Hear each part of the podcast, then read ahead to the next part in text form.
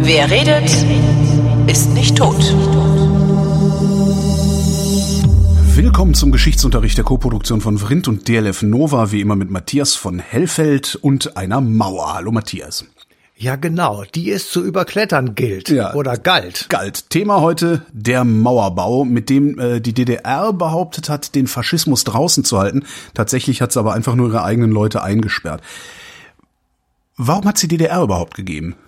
Ja, das ist eine wirklich gute Frage. Ähm, und Fast als hätten wir es vorher abgesprochen. Ne? Ja, haben wir ja gar nicht. Aber äh, das ist trotzdem eine gute Frage, weil ich habe mich nämlich auch immer so, ähm, als ich mich damit beschäftigt habe und mit, äh, wir machen ja gemeinsam ein Projekt mit der Stiftung Berliner Mauer. Das äh, hat jetzt gerade die erste Folge gegeben, sechs Podcast-Folgen.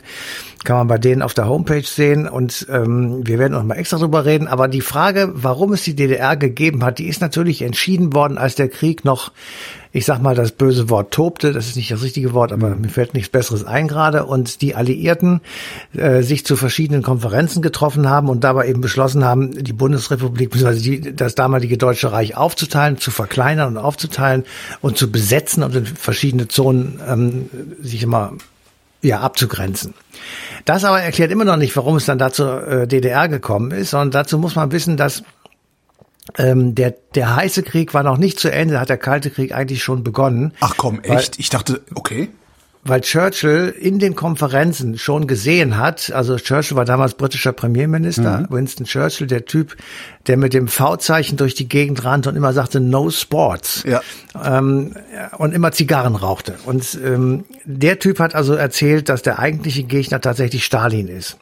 Weil dort hat er gesehen, dass also der, der ideologische Gegensatz äh, zwischen den westlichen Demokratien und der kommunistischen Idee, ähm, für die Stalin stand, so unüberbrückbar ist und dass Stalin auch schon während des Krieges durchaus ähm, aggressive und ähm, hegemoniale Vorstellungen entwickelt hat. Und Churchill schon relativ schnell klar war, dass äh, wenn Deutschland besiegt sein würde, ähm, der nächste Gegner sozusagen die kommunistische Welt beziehungsweise als Person dann eben Stalin ähm, sein würde.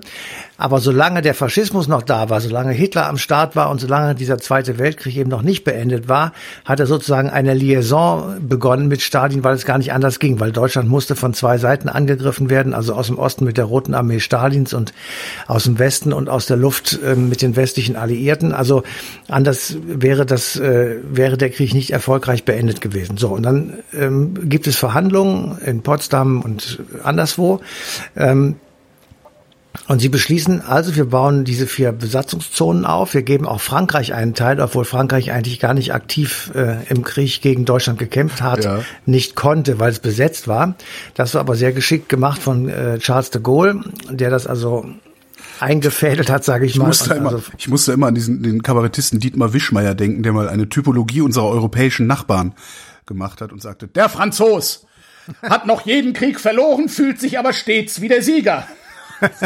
ja, äh, also äh, lassen wir das jetzt mal außen vor, Ja, aber das kann man natürlich, also so und dann haben die das also gemacht, haben es also äh, sozusagen besetzt und haben ihre eigenen Verwaltungsstrukturen aufgebaut. Und dann hat Stalin eine Idee entwickelt, die er sozusagen abgekupfert hat und umgekehrt hat aus dem äh, aus den Verhandlungen nach dem Ersten Weltkrieg, denn damals ähm, äh, wurde sozusagen ein Cordon sanitär gebildet mit lauter kleinen Pufferstaaten, die sich aus den großen Vielvölkerstaaten entwickelt haben. Also Österreich, Ungarn wurde zerschlagen, das große Deutsche Reich wurde verkleinert und äh, der Balkan wurde neu sortiert. Da wurden lauter neue, neue und neuere Staaten gegründet und gebildet.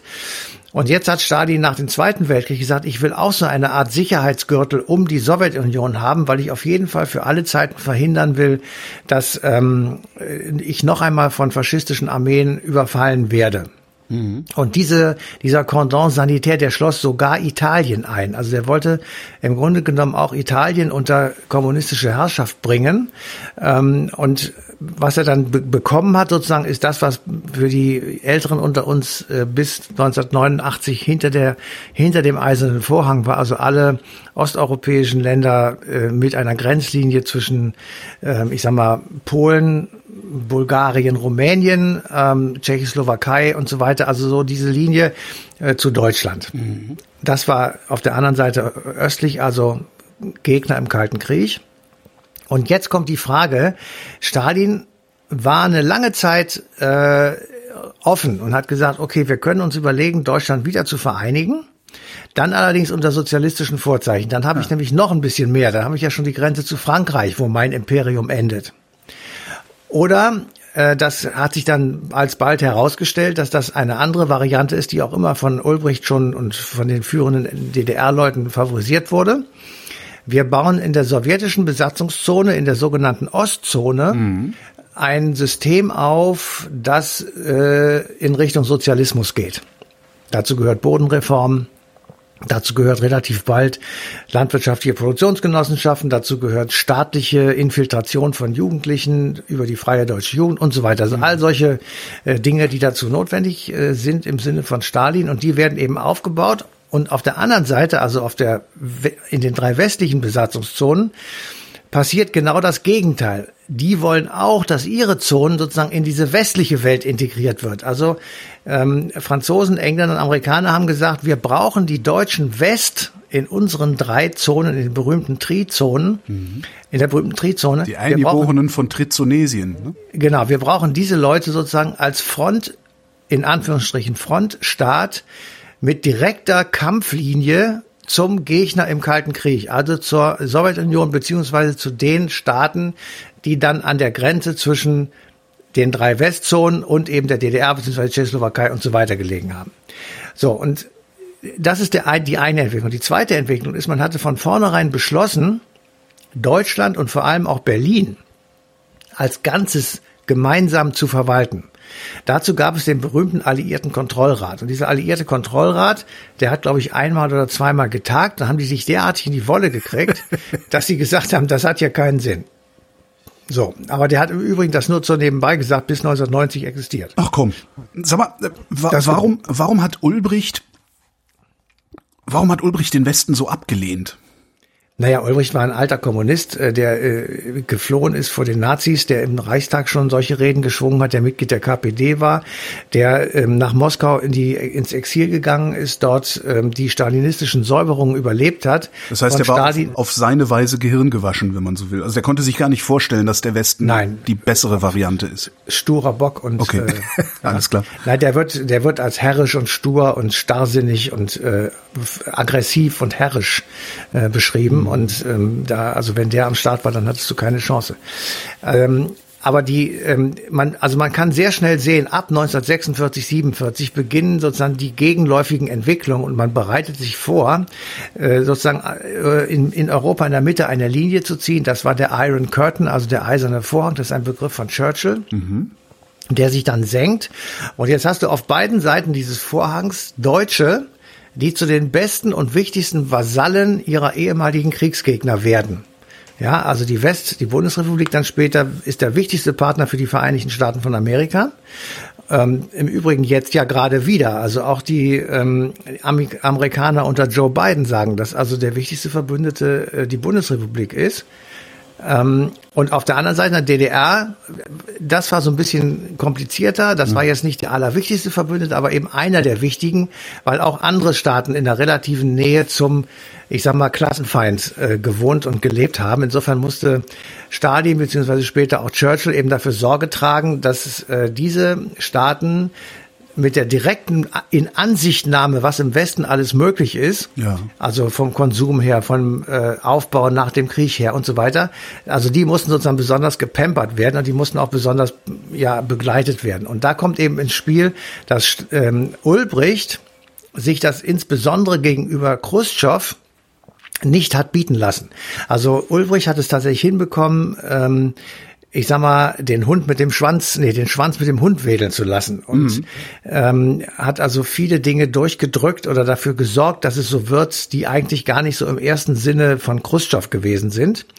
Ähm, wo sie gleich waren oder wo sie ähm, gesagt haben, das ist richtig, war, dass es eine sozialistische Grundordnung gibt. Also weil beide der Überzeugung waren, wir müssen den Kapitalismus zerschlagen, mhm. weil das die eigentliche Ursache ist von faschistischen Ideen und die Grundlage von Imperialismus und äh, Überfallkriegen etc. etc. Insofern ähm, das war sozusagen die Grund, gemeinsame Grundüberzeugung. Erzählst du mir gerade, dass Ulbricht der härtere Hardliner, also härter war als Khrushchev?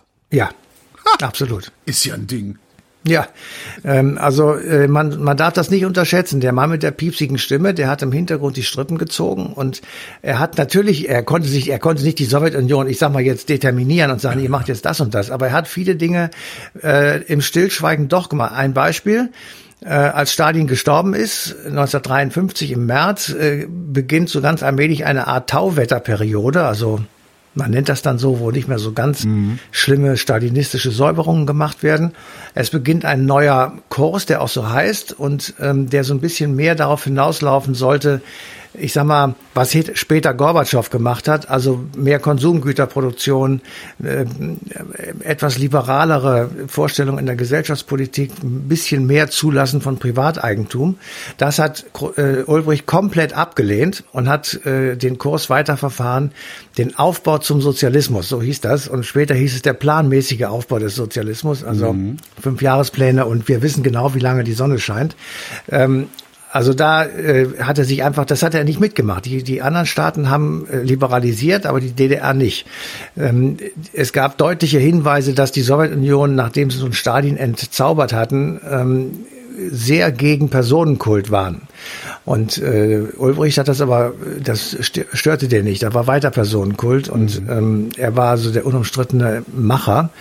Ähm, und das konnte man eben auch sehen, dass die ähm, die berühmte Rede von Khrushchev am 20. Parteitag Februar 1956, wo also die Verbrechen Stalins aufgelistet wurden und wo gesagt wurde, ähm, ihr seht jetzt mal, was das, wohin das führt, wenn man diesen Personenkult macht.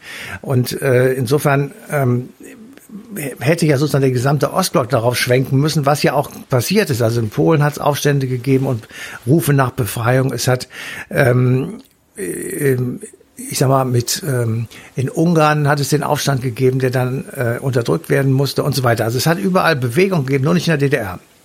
Da war nach dem Aufstand von 1953 Totenstille. Die Leute sind mit den Füßen, haben mit den Füßen abgestimmt und sind, haben das Land verlassen. Aber Ulbricht hat eben keinen Zentimeter nachgegeben, sondern ganz im Gegenteil. Er hat ähm, die, die LPGs durchgesetzt, er hat die Bodenreform weitergemacht, er hat, ähm, äh, ich sag mal, die, die, die Gründe der Verärgerung der Leute ähm, nicht beseitigt, sondern er hat einfach stur weitergemacht und insofern ähm, äh, war klar, die DDR, das Projekt DDR mit der sozialistischen Grundordnung und dem sozialistischen Gesellschaftsprinzip, das ich jetzt gar nicht bewerten möchte, aber das ist vorbei. Das funktioniert nicht, weil die Leute sich von diesem System abwenden und zwar in großer Zahl, mit Millionenzahlen. Äh, und Ulbricht hat ähm, mehrfach schon seit Mitte, Ende der 50er Jahre darauf hingewiesen, dass der Ostblock in irgendeiner Form eine Abschottung bräuchte. Weil es äh, sagte, wir, wir verloren, wir verlieren Facharbeiter, wir verlieren Ärzte, wir verlieren Lehrer, wir sind in vielen Produktionsstätten nicht mehr in der Lage, unsere Produktionskapazitäten auszuführen. Und damit kommt es im Comic-Con, also das war das Gegenstück zur EWG, zur Europäischen mhm. Wirtschaftsgemeinschaft. Das war ja nicht äh, da wurde ja nicht bezahlt, sondern wurde getauscht. Ja. Ja, es hatten, war die, hatten die denn wenigstens eine Abrechnungseinheit, nach der die getauscht haben? Oder mir einfach gesagt, so, du kriegst das, okay. Ja, die haben gesagt, du kriegst, ja, die werden das schon haben. Die, die werden gesagt, du kriegst von mir äh, Weizen für, ich sag mal, den Betrag von einer Million Rubel mhm. und dafür lieferst du mir für den gleichen Betrag Traktoren. Ja. Oh, irgendwie sowas. So, wenn aber jetzt die eine Seite sagt, ja, ich, ich, ich liefere die Traktoren, dafür kriege ich den Weizen, aber die können die Traktoren nicht bauen, weil ihnen die Schrauben dazu fehlen, dann ähm, bricht dieses System in sich zusammen und die einzigen, die immer bezahlt haben, waren die Sowjetunion. Die haben mhm. tatsächlich äh, sehr viel Geld in die äh, DDR gesteckt, um sie einfach am Leben zu halten, weil ähm, sie natürlich genau wussten, Khrushchev auch, wenn die DDR fällt, Das ist das, was dann später die berühmte Domino-Theorie wurde. Das ja. ist ein Stein, der alle anderen mitreißt.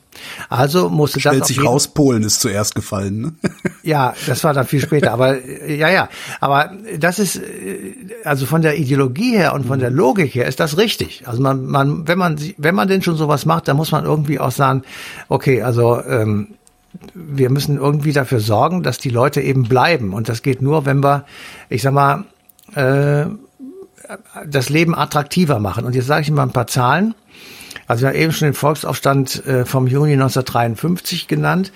Vorher, im Jahr 1952, haben 182.000 Menschen die DDR verlassen.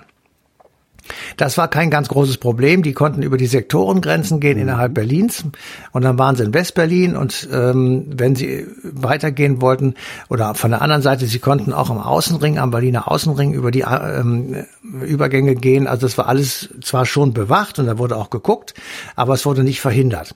Und nach dem äh, Juni-Aufstand im Jahr 1953 waren es 331.000. Das heißt, 150.000 Leute mehr, die wegen dieses 100 Prozent mehr vor allen Dingen fast. Ja, ne? fast 100 Prozent genau mehr, die das Land zusätzlich noch verlassen haben.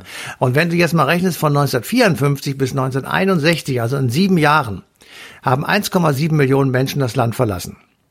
So, und damit äh, steht das Land vor einem Maximalproblem, weil das ist ähm, Zehn Prozent der Bevölkerung, ja. Das ist zu viel. Das ist äh, einfach zu viel.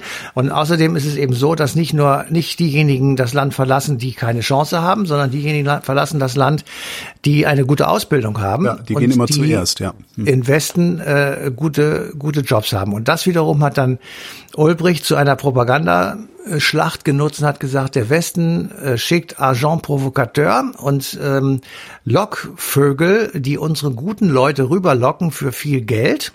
Und das ist Menschenhandel. Das sind im Grunde genommen Menschenhändler, ähm, kapitalistische Dreckschweine, die unser Land kaputt machen. Hat er das wiederum selbst geglaubt oder hat, war er sich im Klaren darüber, dass das nur... Ganz sicher. Ganz sicher. Es gab auch tatsächlich. Er konnte sich nicht vorstellen, dass sein Laden ein Scheißladen ist. Nein, Krass. das konnte er sich nicht vorstellen. Ähm, aber das kannst du sowieso nicht verstehen und ich nee. auch nicht. Weil wenn du den Faschismus erlebt hättest, und da wäre ich wahrscheinlich an seiner, an Ulbrichts Seite gewesen, ehrlich gesagt. Ja.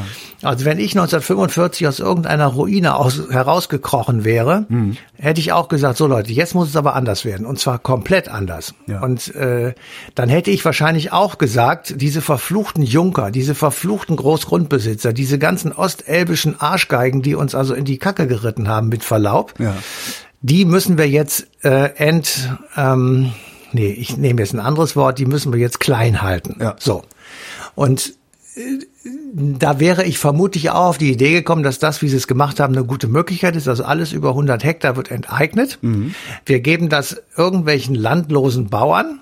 Die können dann ihren Acker damit bestellen und äh, dann sind die, haben die zumal was zu essen. So. Ähm, was ich wahrscheinlich auch gemacht hätte, ist wahllos Leute damit versorgt, die sich einfach bei mir gemeldet hätten. Das hätten auch Städter sein können, Leute, die überhaupt keine Ahnung von Landwirtschaft haben, die einfach sagen, das ist eine Chance, das kriege ich schon hin, das lerne ich mhm. und dann mache ich das. So.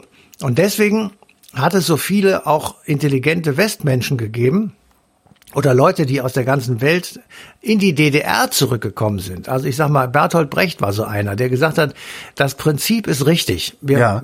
wir müssen das so machen. Als Konsequenz aus dem, was davor war. Und wenn man das nicht sozusagen mit im Kopf hat, dann versteht man auch, glaube ich, gar nicht, ähm, warum die DDR sich moralisch überlegen fühlte. Weil nämlich im Gegensatz dazu im Westen die drei Westzonen den Auftrag bekommen haben nach der Londoner Außenministerkonferenz, ähm, ihr baut jetzt eine Regierung auf. Also ihr schreibt jetzt eine Verfassung, da muss das und das drinstehen und dann machen wir das. Mhm. Das heißt, das war im Grunde genommen aufgepfropft von oben. Ähm, das war es in gewisser Weise in der DDR auch, von der Sowjetunion. Ähm, aber da war sozusagen Aufbruch und neue Stimmung und wir mhm. machen das. Bei uns war es ein weiter so. Und was bei uns auch war, und das ist da wirklich ein, ein, das muss man einfach festhalten, wir haben keine Probleme gehabt, alte Nazis wieder einzustellen. Ja. Ähm, und zwar in großer Zahl in, ähm, in Aber der hat das, hat das in der DDR denn funktioniert, sie nicht einzustellen oder Nee, haben die ich es nur wollte nicht gerade sagen, das- zugegeben? nein, nein, ich wollte gerade sagen, also wir haben das in, größere, in, in großer und größerer Zahl gemacht. Ja. In der DDR wurde es auch gemacht, aber nicht in dem Umfang. Und was die DDR wirklich sehr konsequent gemacht hat, sie haben diese ganzen Nazis abgeschoben, nämlich zu uns. Ah, Äh, und damit hatten wir sie alle am Hals und ähm, äh, mussten irgendwas machen und haben nichts gemacht. Das muss man wirklich einfach sagen. Äh, die Bundesrepublik steht auf den Schultern von alten Nazis. Und ähm, also wenn man jetzt die gesamte Geschichte nimmt und jetzt nicht, nicht wörtlich nimmt. Ähm, und äh, deswegen haben die sich in die Propagandaschlacht geschmissen und haben gesagt, die Leute werden schon verstehen, was wir sagen, weil wir ja damit Recht haben. Aber sie haben eben nicht bedacht, äh, und sie hätten mal ihren Bertolt Brecht lesen können, der hätte mich gesagt, erst kommt das Fressen und dann die Moral. Und äh, ja, wenn du Fressen jetzt mal weiterlegst als die Grundnahrungsmittel, sondern auch Wohnen und äh, Privatsphäre etc., dann war das nicht vorhanden in der DDR. Und dadurch, dass Ulbricht in den Anfangsjahren immer weiter Repressionen gemacht hat, anstatt, ich sag mal, auch Tauwetter, äh, sind, ist die Zahl der, der Flüchtlinge immer weiter gestiegen. Es waren insgesamt hinterher knapp drei Millionen, die also von, äh, von 46 oder 45 bis ähm, 61 das Land verlassen haben. Und damit ähm, stehst du vor einem wirklich großen Problem. Und dann gibt es noch so kleinere Dinge, die aber auch großen Unmut hervorgerufen haben. Es gab Hunderttausende von Grenzgängern. Das waren Menschen, die im Westen, im West-Berlin oder im Westen gearbeitet haben. ja. Und dann im Osten gelebt damals, haben. Ja. Die haben im Westen Höllenkohle verdient, für damalige Verhältnisse, und haben dann für 1,20 den Quadratmeter in Ostberlin gelebt. Ja, und ich, ich popel ja gerade Töne für äh, dieses Projekt, also O-Töne Ja. von damals für dieses Projekt mit der Mauerstiftung zusammen. Und äh, da gibt's wirklich ganz, ganz heftige, auch auch Propagandaschlachten. Also Karl Eduard von Schnitzler, Ja. der damals schon die Grenzgänger wirklich verteufelt hat, wie nur was, dass sie, dass sie sich gut gehen lassen auf Kosten des Sozialismus, aber Ja, nicht genau. beitragen wollen und so. Also Ja. irre, ja, ja. Genau. So, und äh, diese Probleme häufeln sich auf, ja. Ja. Und ähm, Ulbricht be belatschert immer den, den Khrushchev, jetzt lass mich doch mal meine Mauer bauen oder lass mich irgendwie abschotten. Das, äh, er hatte vielleicht nicht, nicht von Anfang an sofort so eine gigantische Mauer im Sinn, aber jedenfalls starke Kontrollen, Einreisebeschränkungen und so weiter. Das hat er sicherlich im Kopf gehabt. Und, Ul äh, und Khrushchev hatte aber eine andere Idee. Also Khrushchev war ja dann der, der zweite Mann im Kalten Krieg gegenüber dem amerikanischen Präsidenten.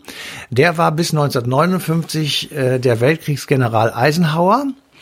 Und ähm, der Eisenhower hat einfach diesen diesen Khrushchev äh, ja was was nix der, der der hat ihn gar nicht ernst genommen. Das war für den natürlich ein politischer Gegner, aber der hat sich nicht mit dem getroffen und gar nichts, ähm, weil Khrushchev wollte letztendlich die Amerikaner vom europäischen Kontinent verdrängen. Er möchte, am, am liebsten hat er gesagt, okay, Amerika den Amerikanern, das ist ja der alte Spruch von 1823, und äh, warum sind die eigentlich hier in Europa? Amerika den er gesagt- Amerikanern und Europa den Russen. Ne? So. Genau, sozusagen so. Und dann hat er, das also, das, das steckte dahinter. Oder das war so sein Ziel. Und dann hat er gesagt, okay, das kriege ich am allerersten hin, indem ich sage, wir bauen jetzt drei Deutschländer. Drei Stück. Erstens die DDR. Okay. Zweitens die Bundesrepublik Deutschland. Okay. Und drittens die freie Stadt Berlin. Und diese freie Stadt Berlin heißt frei, weil sie frei von alliierten Besatzern ist, und zwar von allen. Und sie gehört weder zur Bundesrepublik noch zur DDR. Liegt aber natürlich inmitten Brandenburgs, also in, de, in der DDR. Und auf diese Schleimspur ist der Westen nicht gegangen. Äh, in Sonderheit Konrad Adenauer, der immer sagt, das Regime von Pankow. ja, Gesteuert von der Sowjetunion. ja, genau.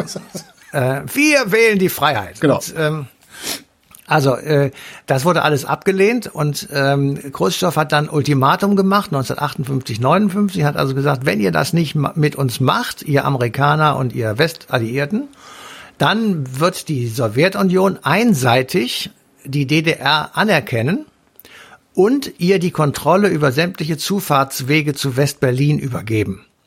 Und dann wäre Westberlin tatsächlich ähm, ich sag mal, unkontrolliert in der Hand der DDR gewesen. So, und dann hat die, haben der Westen gesagt, wisst ihr was, jetzt ist der Typ, der springt da schon wieder äh, rum und kloppt mit seinen Schuhen auf dem Pult rum. Ähm, das hat er gemacht bei den Vereinten Nationen. Ähm, wir müssen jetzt mit dem irgendwie reden und wir machen eine Konferenz, machen Außenministerkonferenz und dann gucken wir mal und bla bla bla. Also es wurde dann eine Konferenz gemacht und ähm, weil diese Konferenz äh, im ich sag mal, im, im, am Horizont erschien, hat also Khrushchev ganz zum Entsetzen von Ulbricht sein Ultimatum zurückgezogen und hat gesagt, nein, es geht um die viel größere Sache, nämlich um den Rückzug der Amerikaner und überhaupt um die Strategie, strategische Dominanz der Sowjetunion in Europa.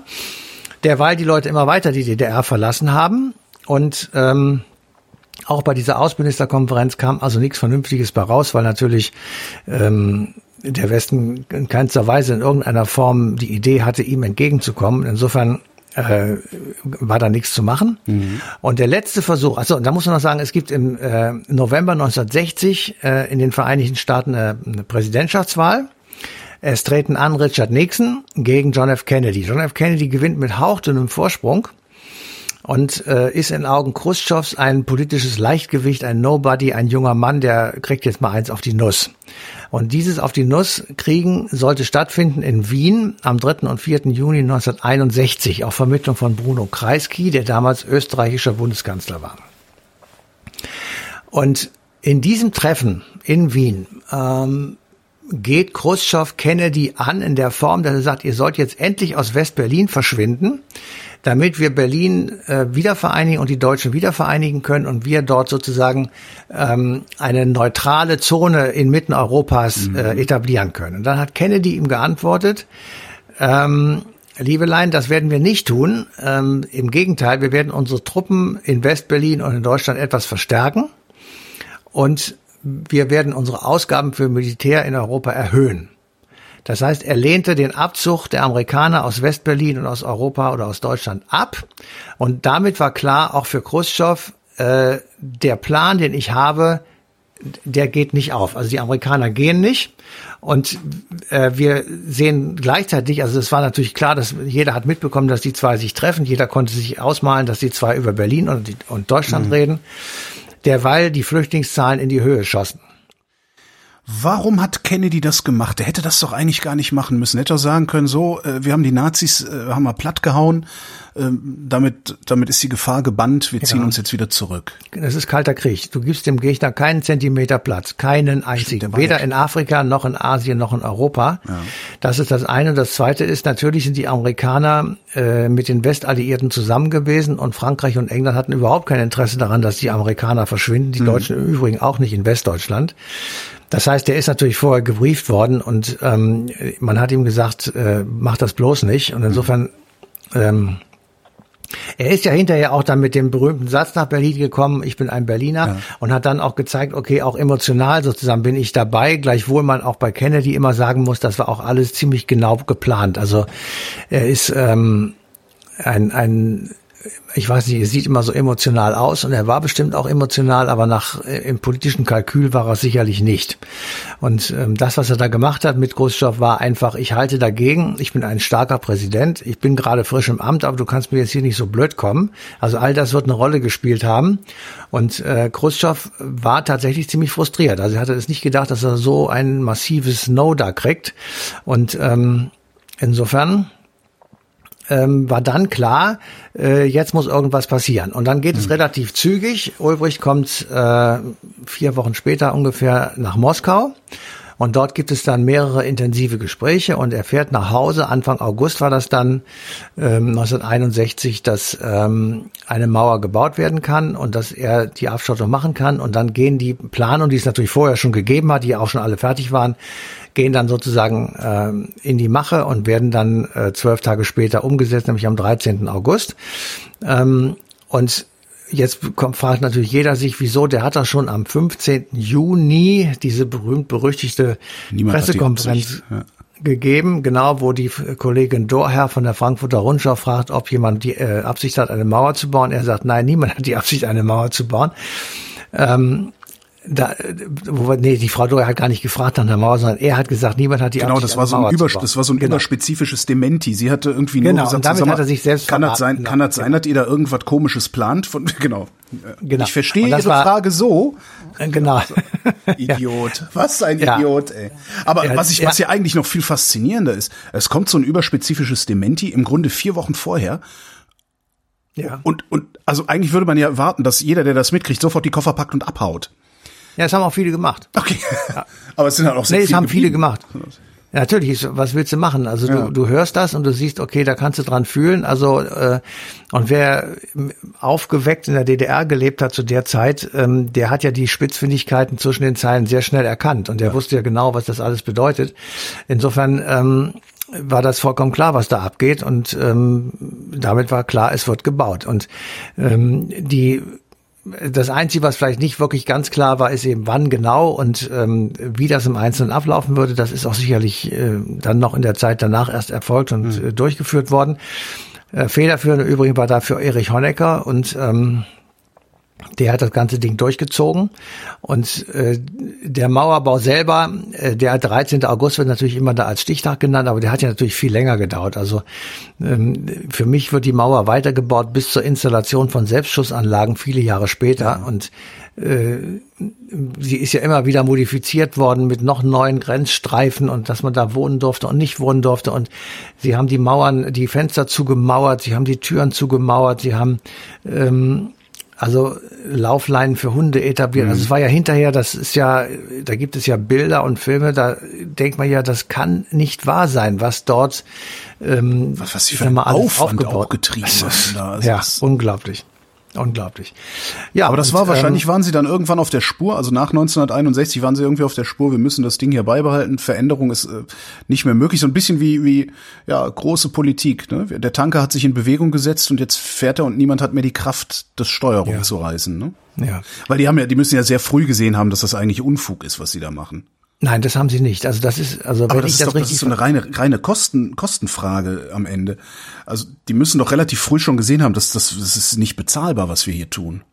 Ja, das, nein, das haben sie nicht gesehen, weil, ähm, weil das andere wichtiger war. Man muss halt Aufwand betreiben, Ja, um sich selbst zu schützen. Äh, Die Nazis haben äh, unendlich Millionen viele Menschen verfolgt, ähm, aus völlig sinnfreien Gründen. Die haben einfach nur gedacht, das sind unsere Gegner, die müssen wir verfolgen. Das hat einen unglaublichen Aufwand bedeutet, ähm, der letzten Endes auch mit ihrer Niederlage herbeigeführt hat. Also, ähm, so, solche Systeme, ähm, ja, wie soll ich sagen, die funktionieren fast von selber. Die sind einfach self-fulfilling prophecies und dann machen die das. Also ich sage einfach mal so, das ist ähm, die, äh, da- natürlich ist das eine Bankrotterklärung. Natürlich ist es ein Ansatz zu sagen, das ist eine einzige Katastrophe. Auf der anderen Seite kann ich dir jetzt sagen, du hast Mauern in Belfast, Ja. du hast eine Mauer zwischen Jordanien und Israel, du hast eine Mauer äh, zwischen Nord- und Südkorea und die stehen mittlerweile viel länger als die äh, deutsch-deutsche Mauer. Ähm, die Israelis bauen jetzt auch Tunnelsperren, ja, Ja. die graben einfach die, die, die Erde auf und sagen, diese Palästinenser, die bauen hier irgendwelche Tunnel und schießen dann in und so weiter. Du weißt, was da. Ähm, das ist einfach eine Methode, sich zu verteidigen. Ähm, soweit verstehe ich das auch alles, aber das, was eben bei der DDR das Besondere war, dort war es keine Mauer zur Verteidigung, sondern eine Mauer, um zu verhindern, dass die Leute abhauen. Na, die koreanische Mauer ist, glaube ich, aber auch eine, eine da, da, da sperren die ihre Leute ein. Ich glaube nicht, dass noch jemand in Nordkorea leben würde, wenn da eine Grenze überschreitbar wäre. Ja, das kann mittlerweile so sein, aber damals war es natürlich die die von den ja von vom Westen und Osten geplante Abtrennung und Ja. da war es einfach äh, Schutz. Aber gut, da ist es vielleicht eine, eine Mixtur, das kann schon sein. Aber in Belfast, ähm, das ist, ist eine Schutzmauer und äh, die ist sieben Meter hoch. Das ist auch irrsinnig, ja. Also Das Ding steht da noch? Also ich, da Natürlich. ich ewig nicht mehr drüber nachgedacht. Ja natürlich. Ich hätte gedacht, die hätten so dann irgendwann zum Good Friday Agreement irgendwie äh, abge Nee, nee, die steht noch. Aber ist auch, äh, ich sag nur, das ist äh, mit Mauern, das sind immer, immer Bankrotterklärungen, weil du einfach merkst, ich, es geht nicht anders. Und das ist eine Katastrophe. Wenn du diese Erkenntnis hast, das ist eigentlich eine, eine Katastrophe. Aber die hatten sie nicht, jedenfalls nicht in dem Moment. Und ähm, ich denk mal einfach so unter uns, äh, ich könnte mir schon vorstellen, dass so Typen, die dann später was zu sagen hatten, Honecker oder ähm, Egon Krenz oder Modrow oder so, ja, die, so, ob, ob die beim Gläschen Wein im, äh, im heimischen Garten nicht auch gesagt haben, irgendwie ist das Kacke, was wir hier machen. Irgendwie funktioniert das nicht, weil die Leute sind trotzdem unzufrieden. Wir sind trotzdem wirtschaftlich endlose Jahr Lichtjahre hinter dem Westen. Äh, unsere Maschinen funktionieren nicht, weil wir nicht genug Schrauben haben und so weiter. All diese Katastrophen. Wir haben äh, unsere Innenstädte sehen aus wie nach dem Zweiten Weltkrieg immer noch. Ähm, Ja, wobei das scheinen sie ja von solchen Leuten wie Honecker ganz gut ferngehalten zu haben auch, ne? Also so. Das kann auch sein, aber schön Fassaden ge, ge, gestrichen und sowas. Naja, das haben sie bei Ceausescu besonders gemacht. Dem Oh haben sie ja. rosige Holzäpfel in die Bäume gehängt, damit er dachte, wir haben eine gute Apfelernte.